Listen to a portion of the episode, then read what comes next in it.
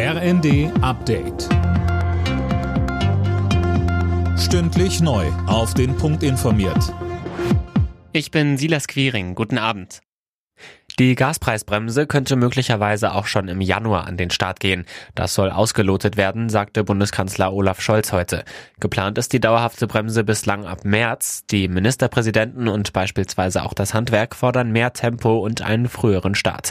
Scholz sagt, wir haben ja jetzt die Vorschläge der Gaspreiskommission bekommen, wie man das machen kann. Die haben mit den Versorgungsunternehmen gesprochen, wie das alles umgesetzt werden kann für die kleinen und für die großen Strukturen. Und wir gehen das jetzt alles jeden Tag nochmal fünfmal durch.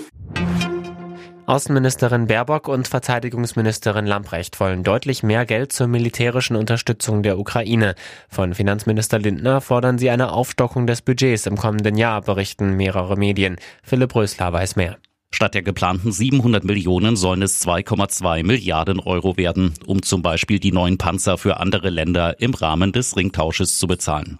Unterdessen meldet die Ukraine erneut russische Raketenangriffe. Im ganzen Land wurde Luftalarm ausgelöst. In mehreren Regionen gibt es Stromausfälle, weil erneut die Infrastruktur der Energieversorgung angegriffen wurde. Aus Solidarität mit den Protesten im Iran sind am Nachmittag in Berlin Zehntausende Menschen auf die Straße gegangen. Die Polizei zählte rund 80.000 Teilnehmer. Seit einem Monat gibt es im Iran heftige Proteste gegen das Regime, gegen die immer wieder mit Gewalt vorgegangen wird.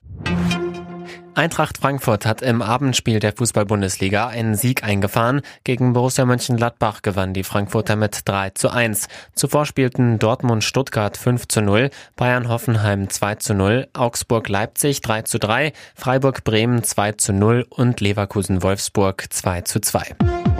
Alle Nachrichten auf rnd.de